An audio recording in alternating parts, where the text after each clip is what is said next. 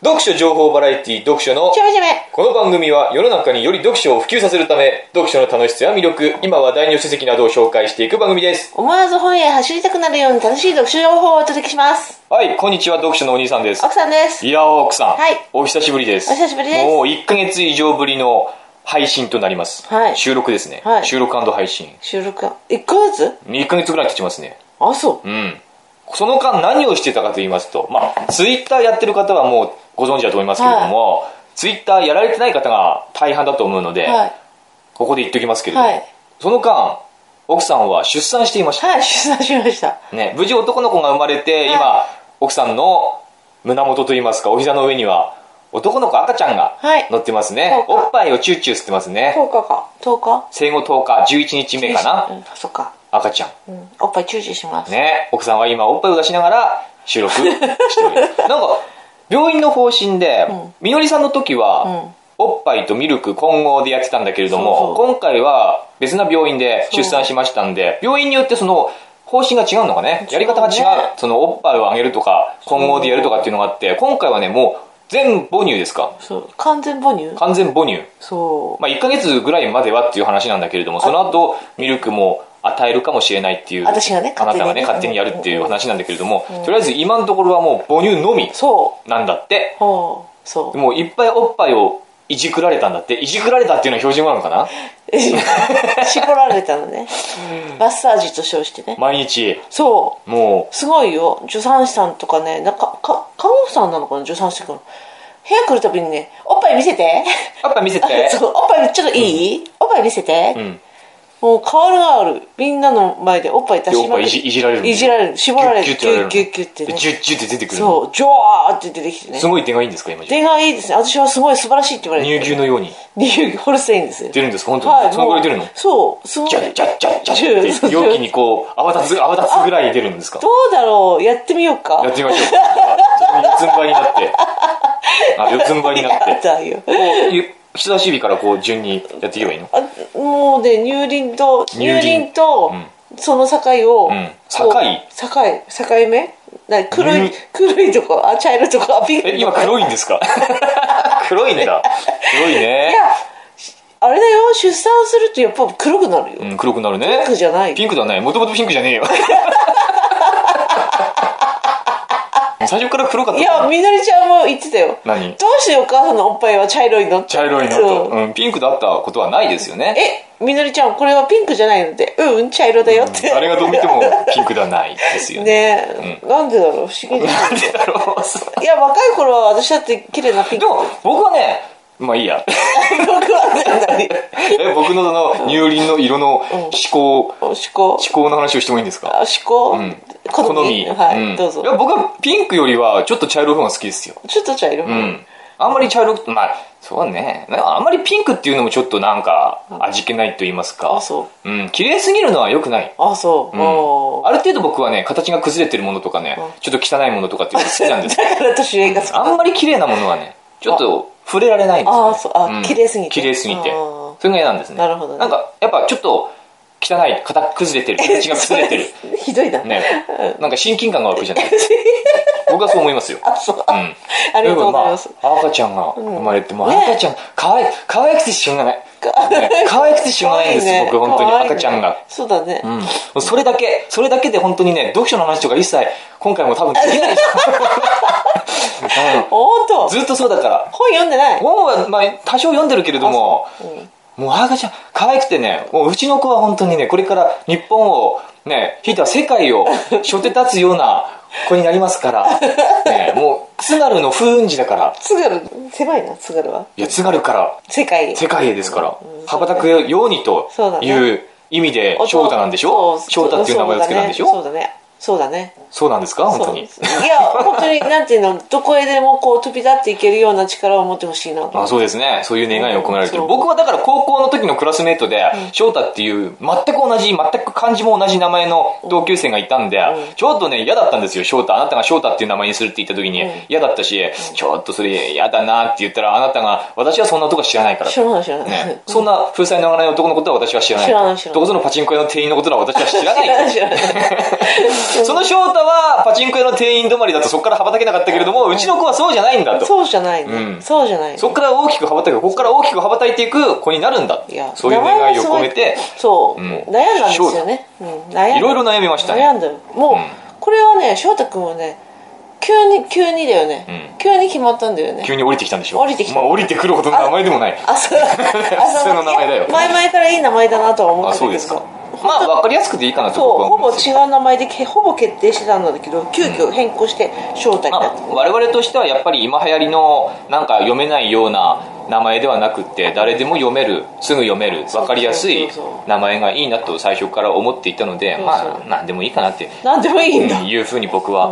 思ってますけどねあなたはしなんか珍しく何もあんまり考えなかったですけどそうですね僕が何かを言うとあなたといろいろこうごちゃごちゃとなんだっけなんだ変な名前豊豊瀬とか豊豊瀬いやななんんかか豊なんとかっていう名前も考えてましたななんねかうんイパダの名前イパダじゃないです よイパダの名普通の名前ですよ別にうん豊ってなんかいいじゃないですか前ね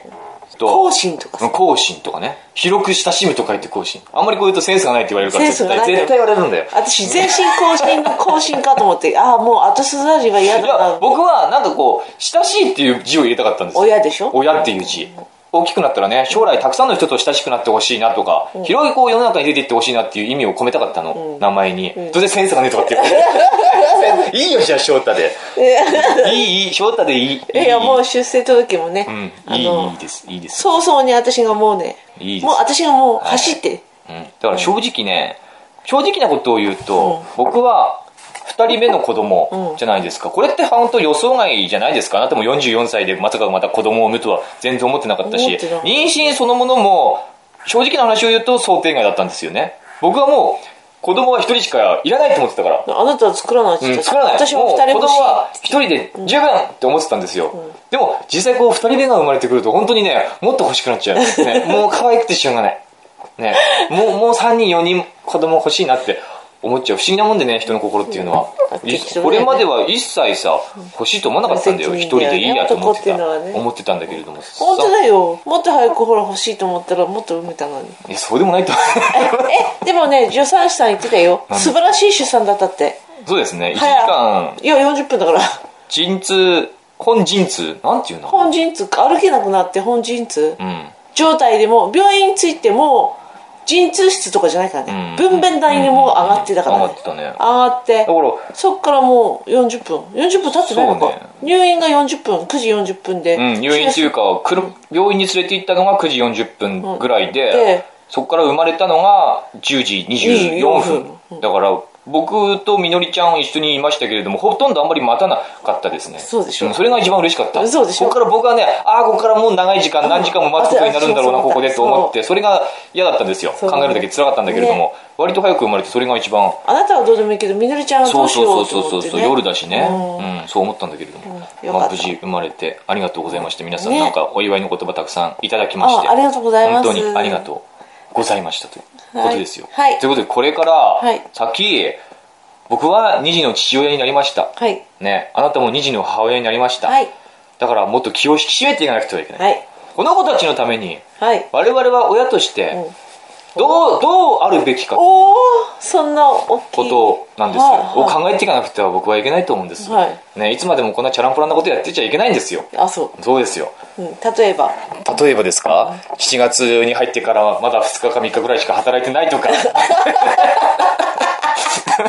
もう11あ13か今日はそうですね、 13なのに、うん誰かさんは7月に入ってから、まあ、3日ぐらいですかね3日ぐらいしか働いてないとかねあ、なたね、うんこれはしょうがないしょうがないね、僕これしょうがない育児育児休暇だから今育児休暇いや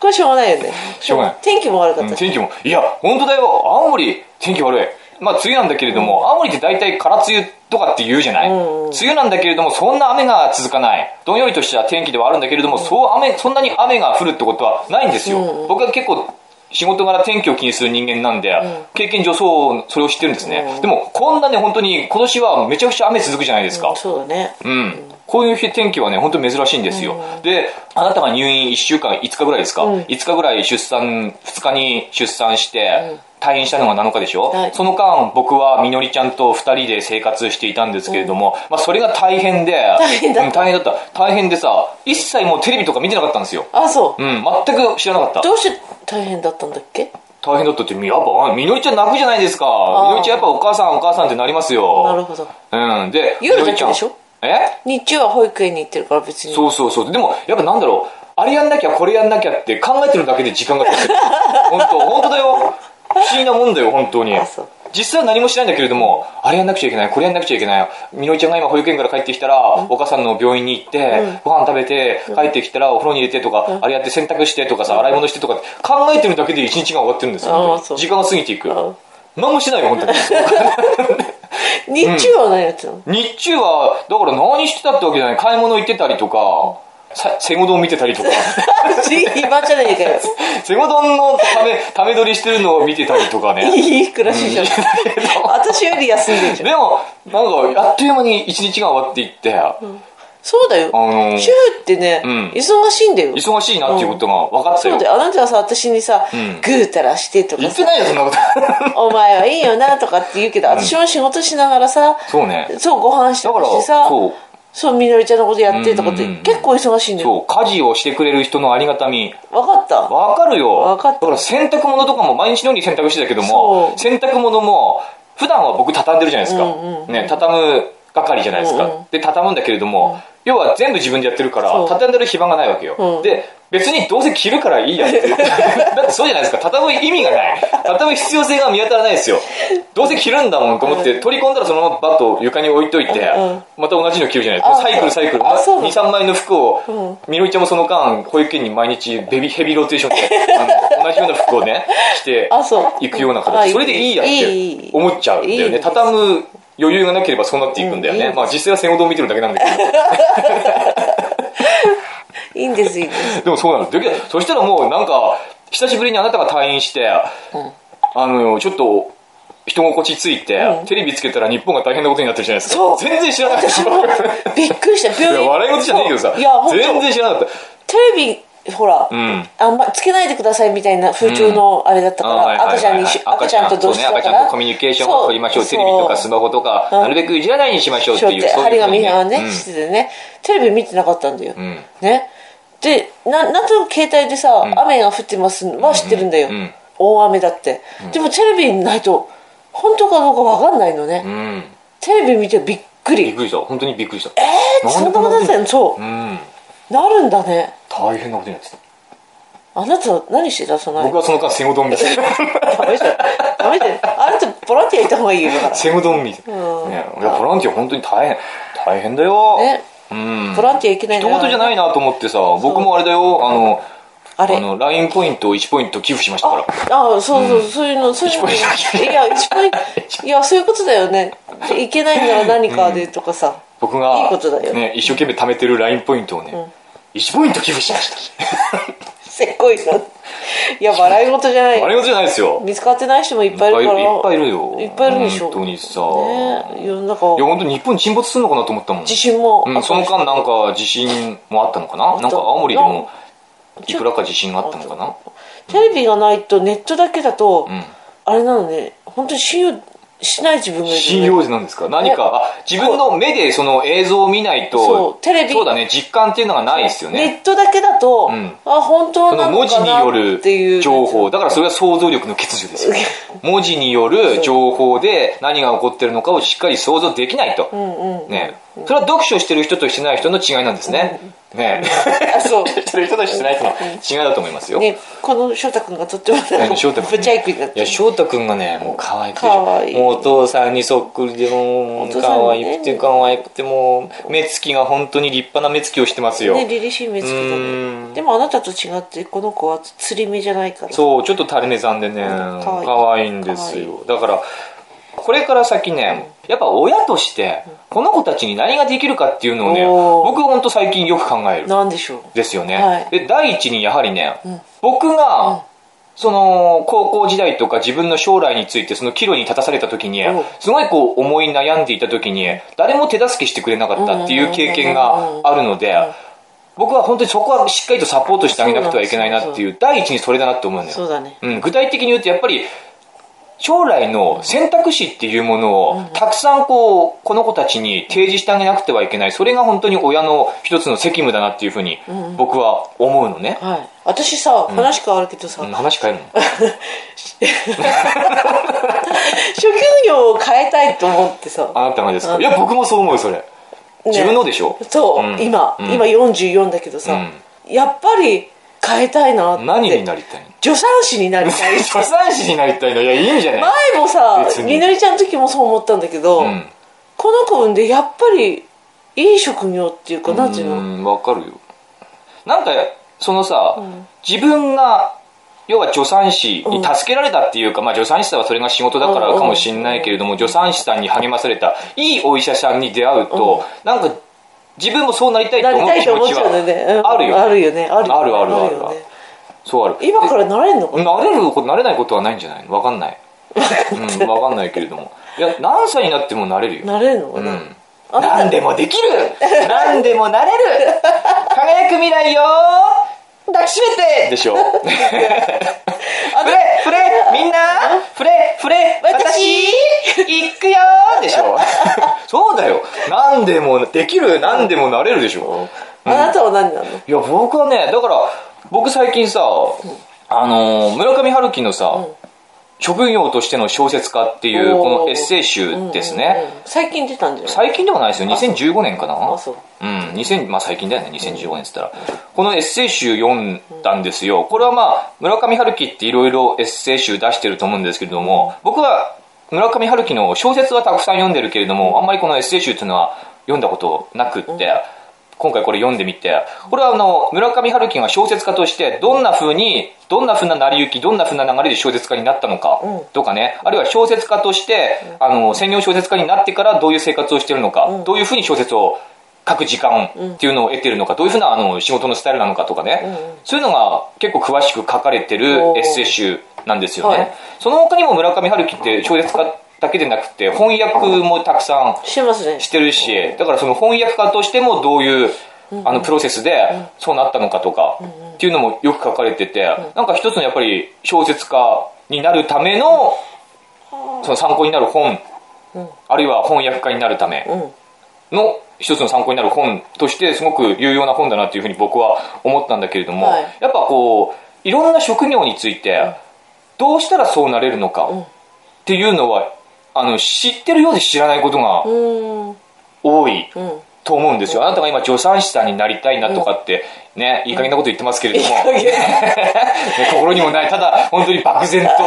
とね言ってますけれどもでもどうしたらなれるのかっていうのは分からなかったりするよね,、するねそれをやっぱり我々は大人として子供たちに子供たちよりも先にそれを知ってなくてはおーおーいけないよねっていうふうに思うそうだね我々は子供たちに勤勉であれというふうに願うけれども、実際我々自身が勤勉でなかったりす る。なんかないじゃないですか。ないねないね本当に無意に時間を過ごしてる。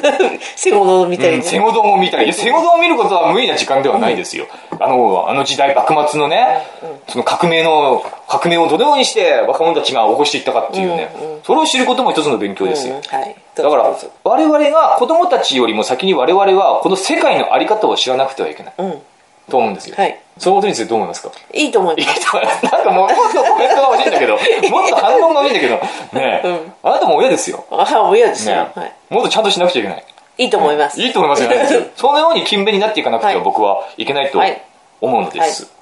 は 我々スタートが遅いのかね他の大体大人そうだと思いますでよもさなりたい職業なんてなかったでしょ、うん、だからそうなんですよ大体の今今でしょうん今ですよ今なりたいでしょ、だから大体の大人が僕はそう思うよ大体の大人がなりたいと思ってる職業にはつけてないと思うつけてない前も言ったよね、前も言ったかもしれないけれどもそうただなんとなくその職に進んでなんとなくその職を続けていっている別にそれで不幸せということもないですよ他のし仕事以外の私生活が充実していたりまああるいはあのそそもそも好きじゃなかったけれども仕事についてからその仕事が好きになるっていうこともたくさんあると思うしねそれはそれでいい人生だとは思うんだけれどもでもなりたいと思っている職業に就く人大人っていうのは本当限られてると思うんだよね、うんうん少ないと思うんですよ、でやっぱ一回その社会に属してしまえばなかなかそこから抜けられないもんじゃないですか、うん、そうです会社員としてそこに属してしまえばね、うんうんどうしてもそこから抜けられないから本当はなりたいものがあるんだけれども、まあ、なるの面倒くさいちょっと億劫だっていう気持ちもあるだろうし、そこから抜け出す不安もあるだろうし、だからなかなかやっぱり自分が目指していた夢っていうものに追うことができないで終わっていくうんうんパターンが多いと思うんだよね、うんうんその点我々ってなんか何にもほとんど属してないじゃないですか言ってしまえば、そうでしょ僕なんてのもうなんか自営業だし、なんか本当に仕事してんのかしてないのか分かんないようなほぼ無職じゃないですか、うんうんうんね、7月ほとんど仕事してないし二日ね2日しかし2日3日ぐらいしか3日にしといて 3日にしといてくれる、ね、そういう人間だしさ、あなただってまあ自分の家で会社やってるっつったって、やっぱ自営業じゃないですか言ってしまえば、まあねまあ、会社は会社だけども有限会社ついてるけども、ほとんどまあ社会とあんまり関わり関わってるといえば関わってるけどもサラリーマンではない、うんうんじゃないですか、今から何にでもなれる、何にでもなろうと思えばね、でもそのためにはやっぱり勉強しなくちゃいけない努力しなくちゃいけない部分があってそれを面倒くさがってはいけないっていうのはあるよね、うんあるよね、うん、だからそんな風にしてこれから我々も何かにちゃんとなっていかなくてはいけないし、子供たちのためにしっかりと道を示していあかななくてたなんてさまだ32だからいくらでもなれんじゃない の、うんそうだねうんそうだと思うよ、ねうん、えなれるよ、なんだっけ何でもできる何でもできる何でもなれる プリキュアそうですよそうだよプリキュだアなって僕は思いますね、うんそうそうでもうん本当そうだと思います、うん初め44歳から始めてみようかないや何でも始めればいいと思います、 13子なれるのかなうんまあ、そこを調べるところからですね 調べるとこ調ろべるところからねえだってあなた44歳で子供産んでんですよ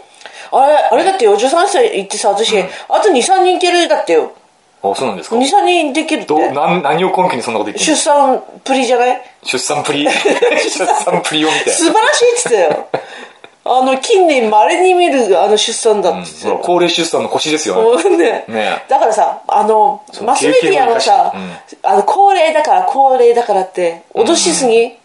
まあそれはあるかもしれない、ね、脅しすぎ私もビビってたもん、うんできない無理無理って、んでネットとかもほら高齢出産がどうこうとかさ、ダウン症の出生率まあそれは実際がどうこうとそうかもさしれないけどねそうかもしれない統そうかもしれないけど、脅しすぎビビってたし、出産もビビっていやた僕も実際ビビってたもんあの本当になん今のところ何の障害とか病気もなさそうなんですけれども障害たとえあったとしてもうんさわかんないけどでもなんかあるんじゃないかなって、まあいや親心としてこれは正直な気持ちあるよそれは分かるよ、ねあるじゃない親でもそうだと思うけどさ、うんあるあるでもあんまりにも高齢出産高齢出産って書いてるからさ、ビビっちゃうよね、まあ、とりあえず奥さんは44歳でも子供を産めましたっていう、あと23人いけるそうですこの一つのまあ実績ですよね、あでもね出産の時ね、あの助産師さんと共に医師、女先生も一緒に立ち会うのね、はいはいはい出産の時はね助産師さんが行って初めに「今子宮口が何センチ開いてます」って呼んで、先生を呼んだら先生が来て見てくれるんだけど、出産取り上げるのは助産師さん、その後し手術し手術というか施術してくれるのがお医者さんなのねあのあれじゃないですか避けたところを縫ったのそ分うかるそうそうお医者さんお医者さんが縫うお医者さん女医さんね橋本先生っていう素敵なお医者さん避けちゃうんでしょだからね私もうほら下痢だと思ってたからずっと陣痛だったの、うんうん日中も買い物したり何したりってその日のね出そう産当日の日そう中でみのりちゃん公文に迎えに行って8時過ぎに帰ってねきたそでのしょ、間その間僕は卓球やってますよあな ただ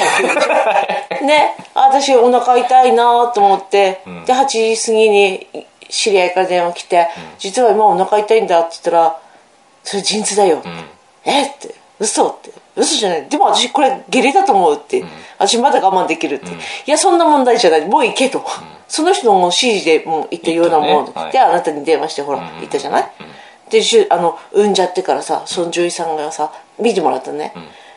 どっから血流れてると思うすごいクリトリスの横に 言うんじゃないよそれはっきり えそれよいさんが言ったのそれ行っってたの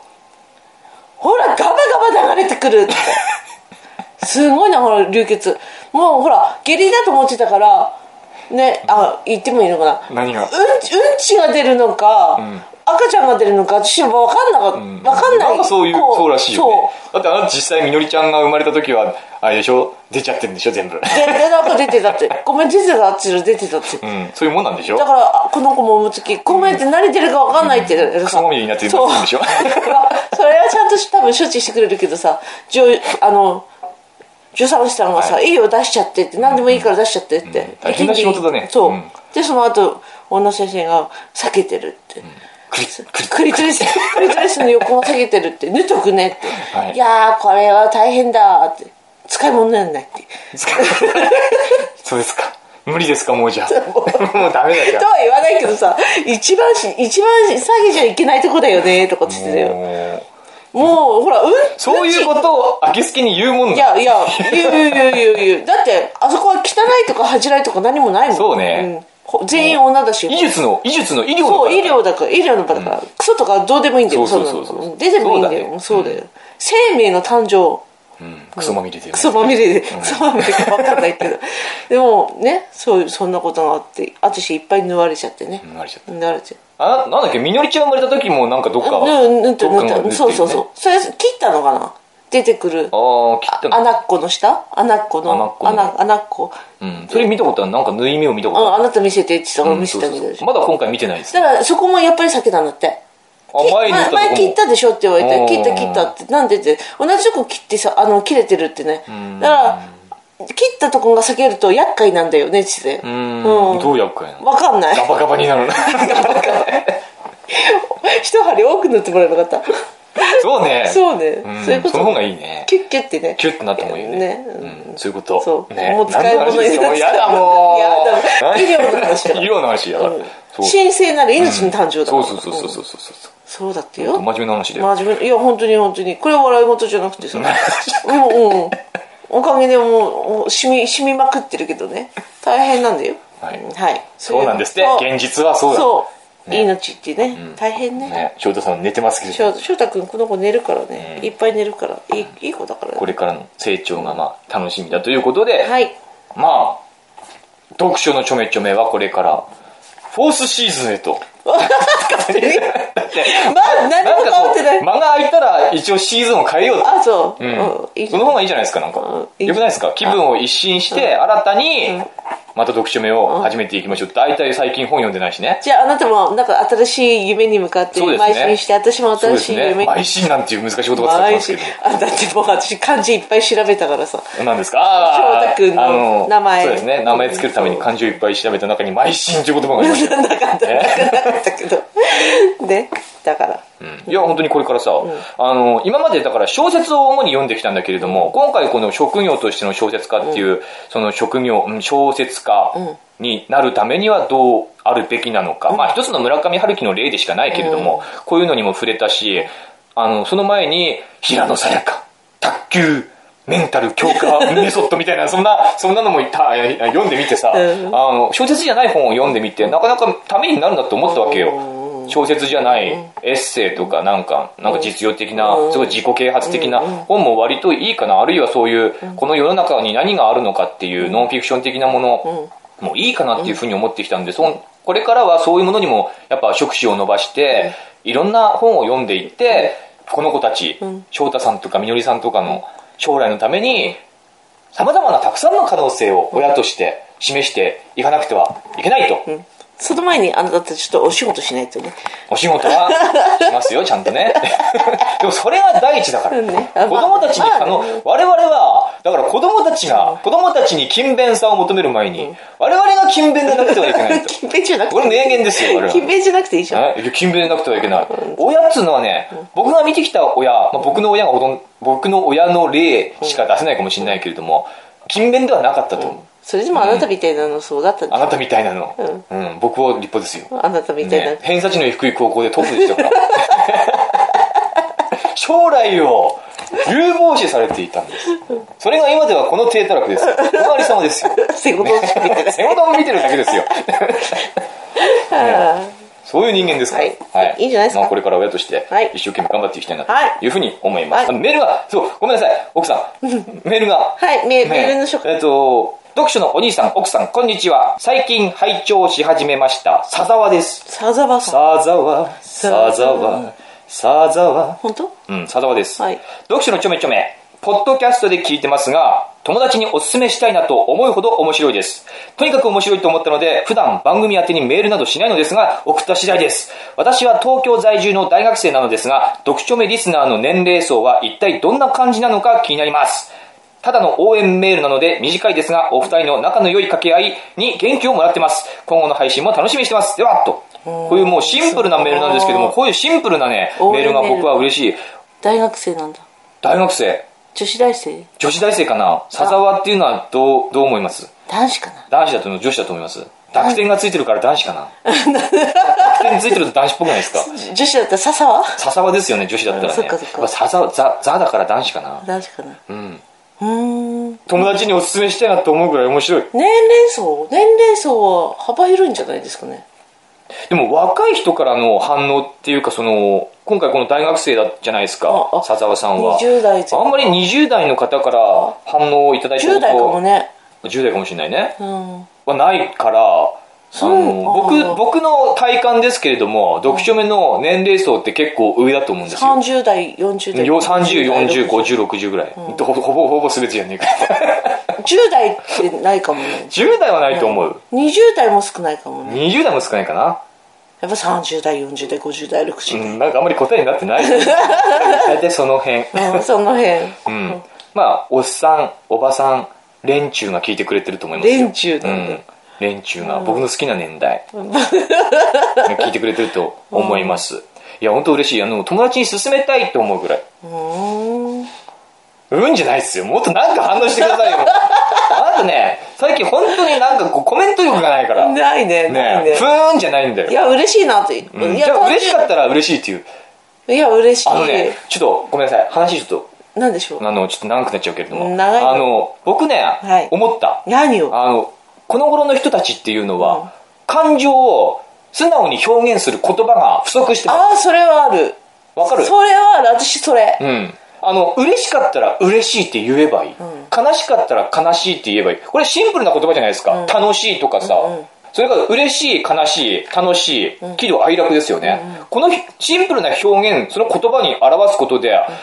の、相手に伝わるものって結構ありますよ。うーんあるね、でも我々こう普段その身近な人と接してる時でも言わないですよほ言ぼわない嬉しいも言わない楽しいも言わない、悲しいとか辛いとかもまず言わない言わないねでも言うと本当に相手に伝わるものがある、と僕は思うだから僕は言うようにしてるあの嬉しかったら嬉しい楽しかったら楽しい、悲しかったら悲しいで、本当にシンプルですよ。出すよ出す よ。いや、本当に。シンプルなんだけど、すごく大事な言葉だとで思うもあよなただって自分の感情を。あなたはもともと言わない人だったじゃん、まあ言わない人なんだけれども、言うとさ、すごいこう、密接になりますよ、人と。うんそれはあるね単純だけれども、言うと、なんか伝わるものがあるし、こう伝わってくるものもあるんだって。これ、これはあの、普段の会話じゃなくても、このツイッターとかのやりとりでもそうだよ。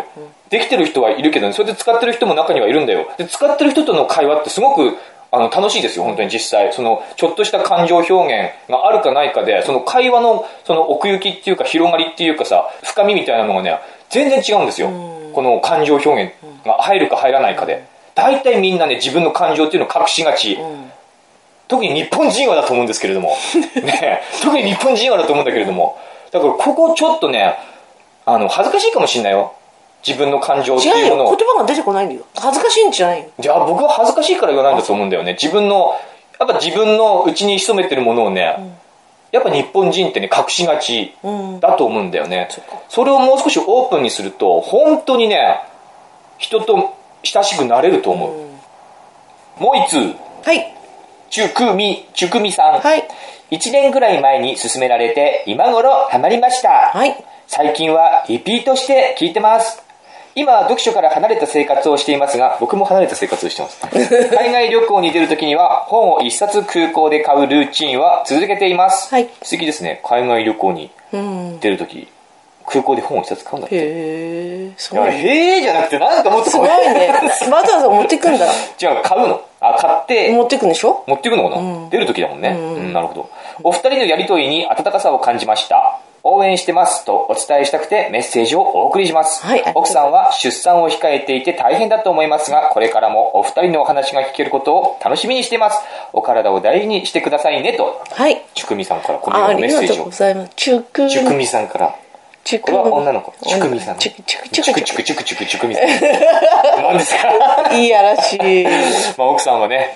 お股のいろんなところが避けてますけれどそも、う、ね、ちくみさんもそのううんちね、ももしかしたら出産したらそうねですね、流血沙汰ですけれども、一こういう応元気ですね、奥さんは。そう元気ではいすはい、でほら、最近リピートして聞いてますです。このリピートして聞いてくるっていうのが一番嬉しいんですよ、僕。リピートって何ですか何回も同じ回を何回も聞くってことですあよ。そうあ本当、ん何を聞いてんだろうねいや、読書目のですよ。何を言いよい読書目は何回聞いても面白いっていう評判なんですよ。嘘だ僕も何回も聞いてますから、自分で。嘘、あなた自この分回聞いてのますから。自分のこと好きなんじゃないそうそうそう。自分しゃべお兄さん本当に面白いなと思ってますよ。。あそうん自分で喋ってることで笑ってますから。 気持ち悪い 気持ち悪いだからリピートして聞いてる人がね、少なからずいるんですよ。うんそう、うん、それ嬉しいですね、こんな風にはい言っていただくと。ということで、はい、はいありがとうございましたありがとうございました。次回からは、まあ、読書のちょめちょめ、フォースシーズンとしはいて頑張っていきたいと。はいリニューアルリニューアルですよ。まあ、多分あまり変わらないけど。えなんか飾り付けとかほら飾り付けと かね。我々が、我々が収録してる部屋が飾られていきます。みんなに は見えそなうそうそうみいんなには見えないけども。お花とかうんそうそうそうそう。あのティッシュでいろいろティッシュおで花作ったりね。あの輪っか作ったりして輪っか作っ、いろいろ飾り付けうんうんて収録をします。はいはい話ですね。はい。じゃあ、今回は、まあ、次回に皆さん、じゃあ期待するとしてね。 何にも変わってねえじゃねえかよって今回はじゃあ、この辺で、はいたくさんじゃあこれから本読んでいきたいと思います。はい皆さん、良い読書をバイバイ